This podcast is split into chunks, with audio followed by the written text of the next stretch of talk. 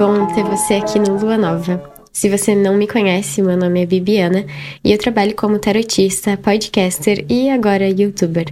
Você pode acompanhar meu trabalho mais de perto pelas redes sociais. O meu arroba é soiterra777, o Soia é com Y no TikTok e no Instagram. E o meu canal do YouTube se chama Bibiana Terra. Lá eu posto meditações, afirmações produtivas, leituras de tarô e reflexões espirituais e astrológicas sobre a vida e algumas artes. A minha missão com esses canais, e especialmente com o Lua Nova, é falar sobre essas mesmas questões através de uma abordagem não violenta, porque eu acredito que o autoconhecimento, a comunicação e o acolhimento são as vias mais eficientes para restaurar os vínculos interpessoais e sociais da humanidade. Bem, vamos ao assunto desse episódio agora. Hoje, no episódio de número 7 do Lua Nova Podcast, eu quero fazer uma homenagem a um grupo de pessoas que me serviu de suporte através da minha jornada pessoal e espiritual por muitos anos, o BTS. Eu imagino que todo mundo conheça o BTS, mas ainda assim eu vou apresentar ele por mera formalidade mesmo. O BTS é um grupo formado por sete artistas, cantores, compositores, dançarinos e diplomatas oficiais da Coreia do Sul. Eles são hoje o maior grupo musical da história da humanidade e são responsáveis por contribuir com cerca de 5 milhões de dólares por ano na economia da Coreia do Sul, de acordo com a reportagem da Vanex Smith. Eles são embaixadores da ONU, tendo feito dois discursos em assembleia, e o seu fandom, o ARMY, que é como nós fãs nos denominamos, é um grupo de ativismo reconhecido também pela ONU, por já ter contribuído em larga escala com a divulgação de e levantamento de fundos para promover o auxílio de vários a vários grupos desassistidos por seus respectivos governos. O BTS também já realizou turnês mundiais cujos lucros foram 100% revertidos para causas sociais, e seus membros individualmente contribuem recorrentemente com doações direcionadas à saúde e a lutas como o Vida Negras Importam. Apesar de serem o grupo mais bem-sucedido do planeta, cada um dos membros do BTS tem um patrimônio estimado em cerca de 10 milhões de dólares, incluindo todo o seu patrimônio imobiliário enquanto outros artistas administram patrimônios de centenas de milhões de dólares ou até bilhões. E eu tô mencionando isso para que a gente, enquanto fãs e consumidores, leve em consideração que os nossos ídolos têm responsabilidade social e aprecie aqueles que estão contribuindo com suas comunidades mais do que protegendo seu patrimônio. Essa é, aliás, uma das grandes mensagens do BTS. Mas essas sete pessoas, o Kim Namjoon, Kim Seok-jin, Min Yoon-gi, Jung Hook-suk, Park Jimin e o Kim Tae-young, ah, e o Jung Jungkook, não são famosas, ricas e importantes porque elas contribuem financeiramente com problemas globais. O seu trabalho começa muito antes disso, quando eles nos dizem, através de sua arte, que devemos e que podemos amar a nós mesmos. Eles começaram sua carreira gravando dentro de uma garagem, diferente da maior parte dos grupos de K-pop da Coreia, que começam em estúdios multimilionários.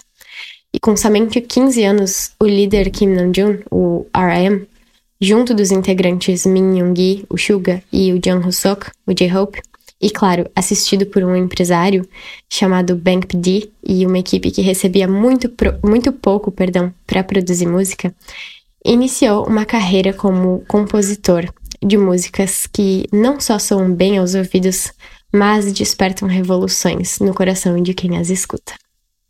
As suas letras, desses três compositores em específico, são tão profundas e responsáveis.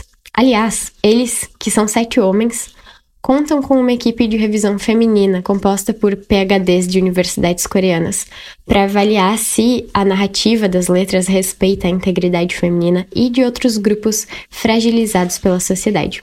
O que é muito interessante considerando né, que a Coreia é um país ainda hoje extremamente machista. Eles nos dizem para reconhecermos o quão nocivas as expectativas de um sistema capitalista são para mentes e corpos jovens, submetidos desde cedo à alta pressão dos estudos, concursos, busca de emprego e, mais tarde, de trabalhos que sequer respeitam a nossa integridade física, mental, emocional e moral. Eles nos dizem que nós não podemos amar aos outros sem que antes a gente aceite e ame quem nós mesmos somos. porque todo amor que parte da necessidade de ser aceito pelo outro é um amor sujeito a abusos e negligências. Eles nos dizem para parar de correr por nada, porque enquanto nós estamos correndo para atender expectativas sociais de desempenho, de beleza, de sucesso financeiro, a gente está perdendo a melhor parte da vida, que é o agora. Esses sete homens que iniciaram suas carreiras ainda adolescentes estão dizendo para as pessoas que tá tudo bem sentir dor, sentir raiva, se sentir solitário, não é nossa culpa. E mais do que isso, eles estão estendendo suas mãos para nós. Em dez anos de carreira, eles tiveram apenas um período de férias, porque trabalharam exaustivamente para criar conteúdo para que nós, tenhamos, ainda que virtualmente, uma companhia capaz de nos trazer conforto. Eu quero falar sim sobre eles, não porque eles são bonitos ou talentosos, mas porque eu os admiro e porque eles fizeram uma diferença absurda na minha vida. Sem o trabalho deles, talvez eu ainda estaria perdida. Por isso, hoje eu vou compartilhar sete lições emocionais que eu aprendi com os sete integrantes do BTS. Esse episódio foi construído utilizando como base um livro escrito por mim em 2021 que se chama The Magic Shop, mas ele é em português, porque The Magic Shop é o título de uma das músicas do BTS. E esse livro conta, através de metáforas, a jornada dos ARMYs que são salvos por esse grupo incomparável de artistas e seres humanos. Tem um ditado entre as ARMYs, a gente fala que a gente não encontra o BTS, é o BTS que nos encontra. Porque é muito comum, dentre os fãs, que eles tenham descoberto o BTS, inclusive foi o meu caso, num dos momentos mais difíceis de suas vidas.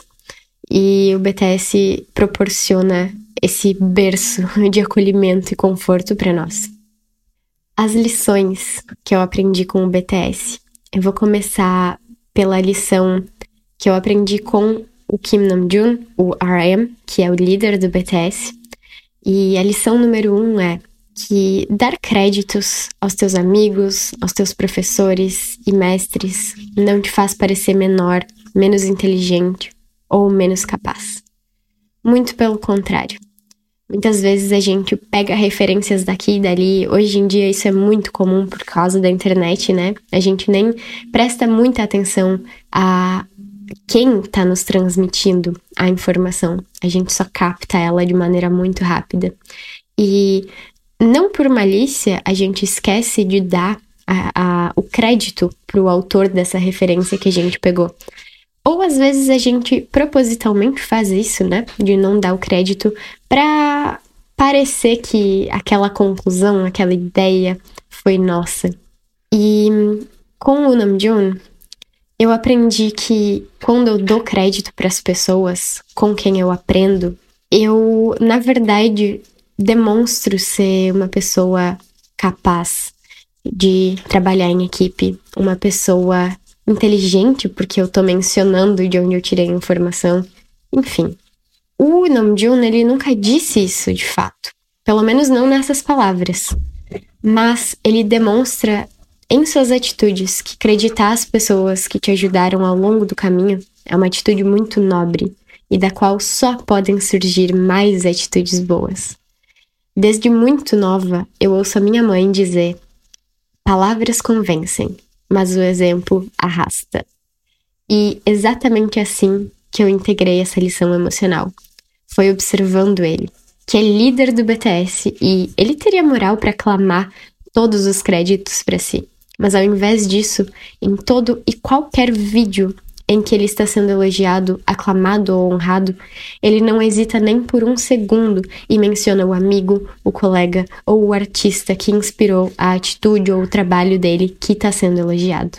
E, como eu falei, muitas vezes a gente fala uma frase, faz uma reflexão ou conta algum fato, jogando conversa fora mesmo, e esquece de mencionar o autor daquela frase, reflexão ou descoberta.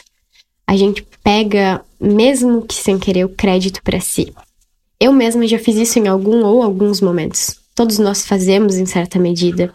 E talvez pareça para nós que dar créditos a outra pessoa ou simplesmente mencionar a sua contribuição para que aquele pedaço de fala existisse seria um sinal de que nós não seríamos capazes de criar ela sozinhos. Nos faria parecer fracos ou insignificantes, mas na verdade, dar crédito aos outros é sinal de muita maturidade, muita sabedoria, humildade e também de capacidade. Talvez não daquelas capacidades que estaríamos clamando, mas de uma capacidade muito mais importante, que é a capacidade de comunhão, de se conectar a outras pessoas e acontecimentos, de reconhecer essas pessoas, esses eventos e validar eles. O Namjoon, ele é um cara inteligente, o QI dele é 148. A gente sabe que ele é capaz, porque ele entrega um trabalho bem feito, porque ele age com diplomacia, porque ele de fato desempenha uma boa liderança. E quando a gente faz as coisas com consciência e responsabilidade, a gente não precisa clamar reconhecimento. Ele é mero resultado da nossa dedicação. A lição número 2 eu aprendi com o Kim Suk-jin, o Jin, e é a seguinte: eu preciso me aceitar e me amar antes de esperar que o mundo faça isso por mim. O Jin foi alvo de muitas críticas ao longo de sua carreira, porque ele tinha supostamente um desempenho menor enquanto performer e cantor. E eu fico me imaginando no lugar dele. Receber críticas é um processo doloroso, por melhor que a gente saiba lidar com elas. Dói receber uma crítica. Agora imagina milhares delas, de pessoas que não fazem ideia do quanto você está se esforçando para melhorar. O Jim poderia encarar essas críticas de inúmeras maneiras. Imagino que houveram momentos mais difíceis que outros, mas, independentemente de como ele recebia toda aquela informação, ele escolheu se acolher e se amar. Ele escolheu mostrar para os fãs dele que tem como você se sentir aceito e adequado, mesmo quando o mundo não faz isso por você. E, de novo, ele mostrou isso com atitude. Ele é a primeira pessoa a reconhecer a sua própria beleza, o seu próprio progresso e suas qualidades. Ele faz isso munido de humildade e não de arrogância. E essa é uma lição sobre a qual eu precisei refletir por anos antes de tomar coragem para postar meu primeiro vídeo no TikTok. E depois mais meses de reflexão para finalmente lançar o podcast. Porque se posicionar publicamente é automaticamente assumir uma posição de alvo, tanto de elogios quanto de críticas. E o Jim, com graciosidade, me ensinou que se eu for reconhecendo mesmo que aos poucos, a minha coragem para fazer isso e validando os meus esforços, elogiando as minhas conquistas, ainda que pequenas. Eu vou estar tá sempre preparada para receber o contrário do mundo, porque eu tô munida da minha própria autoestima. E mais do que isso, eu vou estar tá pronta também para receber o mesmo reconhecimento e elogios que eu me dou de outras pessoas. É difícil acreditar em alguém que não acredita em si mesmo, então a lição é essa. Tudo começa dentro. A lição número 3 eu aprendi com o Min Young, o Suga, e é a seguinte: tudo que sou, faço e entrego é suficiente, desde que eu seja genuíno. O Suga é um integrante que, desde o início, se mostrou fiel às suas opiniões e posturas. Ainda assim, conforme ele foi amadurecendo enquanto pessoa e artista, cada vez mais ele se fez confortável na sua própria pele. Ele não sorri mais do que quer sorrir e nem menos. Não se esforça para causar nenhum tipo de impressão. Ele só é ele. E se sentir confortável em seu próprio corpo e estilo de vida dá um poder extraordinário para as pessoas, inclusive para ele. Eu aprendi com o Suga que eu não preciso reafirmar minha autoimagem o tempo todo. Eu vou demonstrando quem eu sou conforme as oportunidades vão chegando. Não preciso falar que sou assim, que penso assado, que faço tal coisa e prefiro aquela outra. As pessoas vão perceber quem eu sou. E se elas tiverem curiosidade, elas vão perguntar. A descrição do Suga não se aplica às ideologias de seu eu lírico. Desde muito cedo e sob opressões muito fortes da cultura coreana, ele já se entendia como bissexual e até já cantou sobre isso. Mas ele não fica brigando por aceitação. Ele entrega a sua opinião através da arte e sempre demonstra respeito por todos. Ele me ensinou em silêncio que tudo o que eu quero ser, eu posso e não preciso provar nada para os outros. Se eu faço por mim, eu tô fazendo o suficiente. Quando eu faço para os outros, eu sempre vou ter a sensação de falta. Porque eu nunca vou conseguir controlar o que satisfaz alguém que não sou eu. E essa é a lição número 3. A lição número 4 eu aprendi com o Jung Hoo Sok, que é o nosso J-Hope. a esperança sempre vai estar disponível para enfrentar os momentos mais difíceis. O J-Hope é junto com o Suga, ou talvez minimamente acima dele, o meu integrante preferido do BTS. Ele escolheu o nome J-Hope, que traduz para J, J, de Jung, que é o sobrenome dele, esperança, hope. E ele fez isso porque, em suas próprias palavras, ele queria ser uma centelha de esperança no coração dos fãs. Queria ser um símbolo de que todas as adversidades podem ser enfrentadas e superadas. Homenageou a sua mãe anos depois do debut do BTS, contando para o mundo, através da música Mama, que ela, sem conhecimento nem aprovação do seu marido, lembrando, né, que eu falei que a cultura coreana é um pouquinho mais machista do que a gente está acostumado, ele, ela, enfim, não contou nem recebeu a aprovação do pai do J-Hope, seu então marido, que começou a trabalhar escondido para poder pagar pelas aulas e audições do filho, até ele ser linkado pela Big Hit Entertainment, que é a empresa uh, hoje chamada de Hybe, que faz o, a administração ali do BTS. Depois disso, já com como membro do BTS, ele sofreu cyberbullying por ser considerado feio, segundo os padrões de, be de beleza coreanos. Nas primeiras apresentações do grupo, ele foi coagido pelo, pela administração a usar uma máscara para esconder o rosto, que poucos anos mais tarde se tornaria o que ele sempre sonhou: um símbolo de esperança para milhões de pessoas. Me emocionei. Ao contrário do Suga, o J-Hope sempre trabalhou muito para se mostrar feliz e energizado. E pessoalmente eu acredito que essas são duas facetas muito opostas de uma mesma moeda. Tanto o Suga quanto o J-Hope sempre foram comprometidos com os seus verdadeiros eus. O Suga com o seu eu autêntico e o J-Hope com o seu propósito, a sua missão. E é isso. A esperança sempre vai estar disponível para mim, para enfrentar os momentos mais difíceis. Ele me ensinou isso. A lição número 5 eu aprendi com o Park Jimin, o Jimin. E essa lição é que o machismo, ele não machuca somente as mulheres. E a sensibilidade é o recurso mais poderoso para superar qualquer conflito. O Jimin é o integrante cuja sensibilidade muitas vezes é compreendida como afeminada, o que honestamente não me incomoda enquanto pessoa ou fã. Uh, chamar de afeminado um atributo como a sensibilidade não é de maneira nenhuma desvalorizar esse atributo, e sim reconhecer a sua natureza ou a cultura, né, feminina dessa qualidade. É claro que algumas pessoas apontam isso em tom pejorativo, mas isso, com todo respeito, é problema dessas pessoas. O Jimin é, sem dúvida, um homem sensível. Agora imagine um homem, dentre outros seis, se desenvolvendo enquanto indivíduo desde a adolescência e se permitindo, apesar de todos os elementos apontarem para outra direção, ser afeminado. O Jimin não ensinou só para mim e para os fãs, mas também para os seis outros homens do BTS, que não se perde a masculinidade quando se entra em contato com a sensibilidade.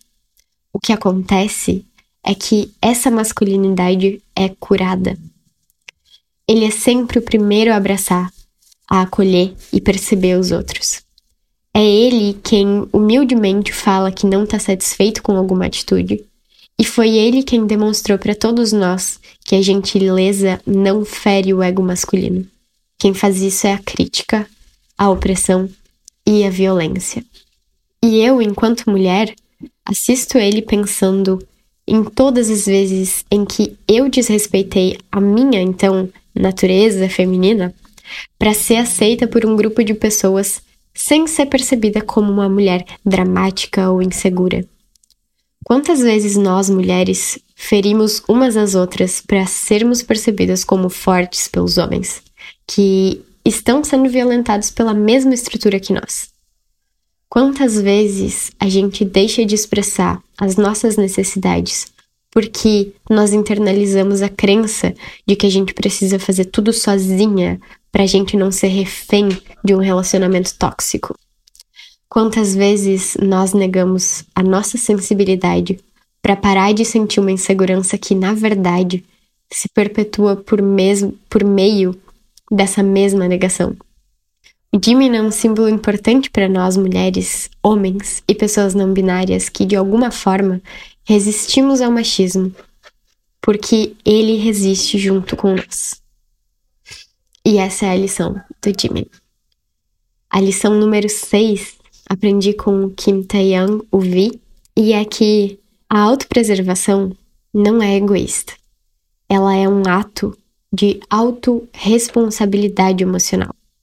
O Vi anda contra a cultura idol em muitos momentos, porque ele tem coragem para dizer aos fãs que certos comportamentos e cobranças deixam ele desconfortável. E aqui é importante mencionar que a cultura do K-pop acontece de uma forma bem diferente da qual os brasileiros estão acostumados a enxergar e tratar os artistas. Lá, na Coreia, o idol é como o próprio nome já diz, um modelo a ser seguido, um ídolo, né? E eu acho que mais do que isso, ele é percebido e tratado como com muita proximidade pelos fãs. E o Vi, em momentos bem pontuais, mas também marcantes, deixou bem claro que ninguém tem posse ou poder sobre a sua individualidade e as suas escolhas. Assim como todos os outros integrantes, ele é sempre muito educado, e acho que justamente por isso a gente, que é fã, recebe a mensagem dele, a de autopreservação e de imposição de limites, como um exemplo a ser seguido e não como uma atitude a ser temida ou ressentida. Eu aprendi com ele que eu não posso me doar 100% o tempo todo para o meu trabalho. Ele não é parte de quem eu sou, da minha personalidade, e ele não determina o meu valor pessoal. Eu aprendi que impor limites nas minhas relações é uma atitude válida, porque é um sinal de que eu estou disposta a fazer essas relações funcionarem apesar das dificuldades. Eu fui encorajada por ele, aliás, quando pedi demissão de um emprego que eu tive no passado. A última lição, a lição número 7, eu aprendi com o John Jungkook. A lição é eu posso confiar na minha intuição. O Jungkook, caso você que está ouvindo não conheça muito a história dele, eu vou contar brevemente sobre como ele entrou no BTS.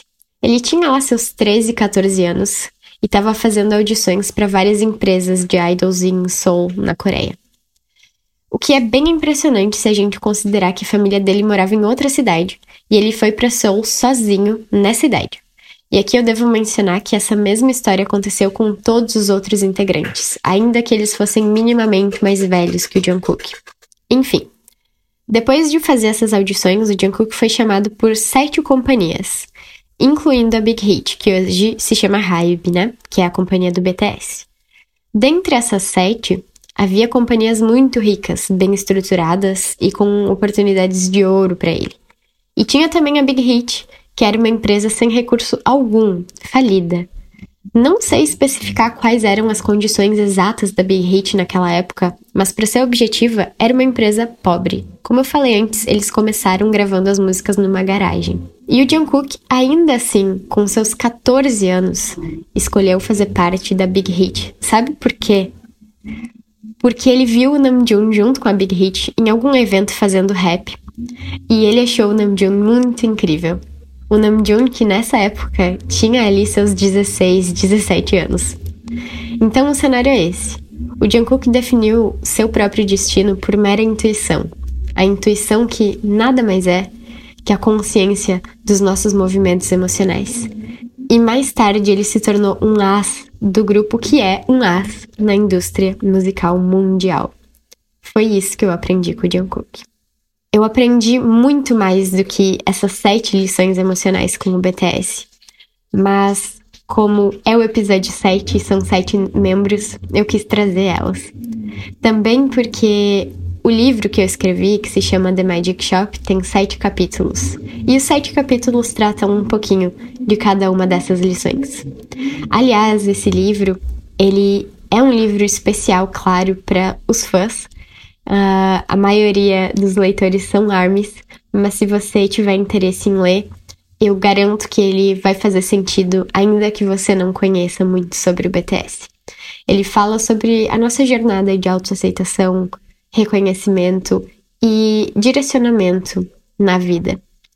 E ele está disponível para compra na Amazon, na versão física, e também você pode ler ele no Kindle Unlimited de graça.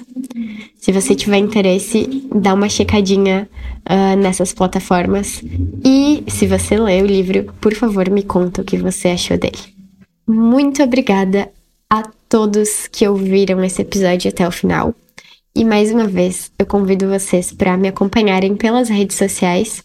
E se vocês têm interesse em falar mais sobre espiritualidade especificamente, acompanhem também o Clube do Tarot, que é um serviço por assinatura e custa só 14 reais por mês. Lá eu posto meditações, posto leituras de tarô mais aprofundadas para os membros e posto episódios exclusivos de podcast sobre tarô, espiritualidade e afins. Um abraço e uma ótima semana para você.